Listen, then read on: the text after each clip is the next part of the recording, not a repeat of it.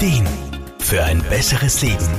Der Wohlfühl- und Gesundheitsratgeber. Es gibt Zeiten, da hat man das Gefühl, der Alltag überschlägt sich förmlich. In der Arbeit wird man zu 100% gefordert und privat läuft es vielleicht auch nicht gerade optimal. Wen wundert's da, dass es dann in einem selber auch wie auf einem Rummelplatz zugeht? Lebens- und Sozialberaterin Irma Frumann. Wenn Stress kein Dauerzustand ist, dann ist es ja nicht so ein Problem, weil man sich zwischendurch in ruhigeren Phasen ja eh wieder gut erholen kann. Geht das aber über eine längere Zeit, dann braucht man schon Strategien, wie man seine innere Ruhe erhalten oder wiederfinden kann. Unser Gehirn ist keine Maschine, die man nach Belieben ein- oder ausschalten kann. Neurowissenschaftliche Forschungen belegen sogar, dass unsere grauen Zellen auch in sogenannten Ruhephasen hochaktiv sind und in stressigen Zeiten nach Lösungen suchen. Da wundert es einen nicht, warum es uns so schwer fällt, wirklich abzuschalten.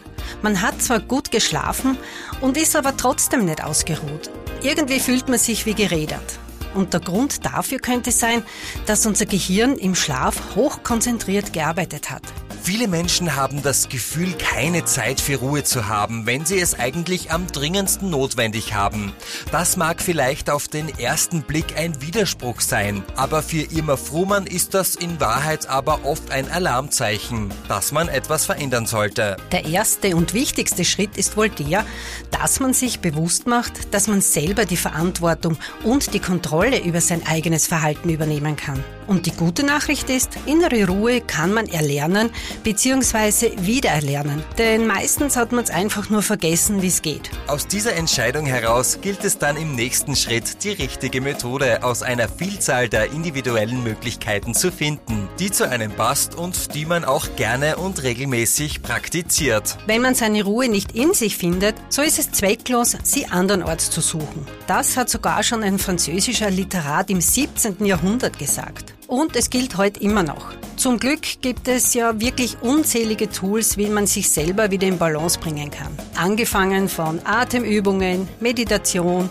über Sport und Hobbys bis hin zur Zeit in der Natur. Auch wenn die Liste an Möglichkeiten unendlich ist, kann es am Anfang schwierig sein, den Prozess in Gang zu bringen. Da können Expertinnen und Experten wie Mentaltrainer und Lebens- und Sozialberater eine tolle Unterstützung sein. Gemeinsam findet man bestimmt Ansätze, um auch in stressigen Zeiten Ruhe zu finden. Armin Hammer, Serviceredaktion.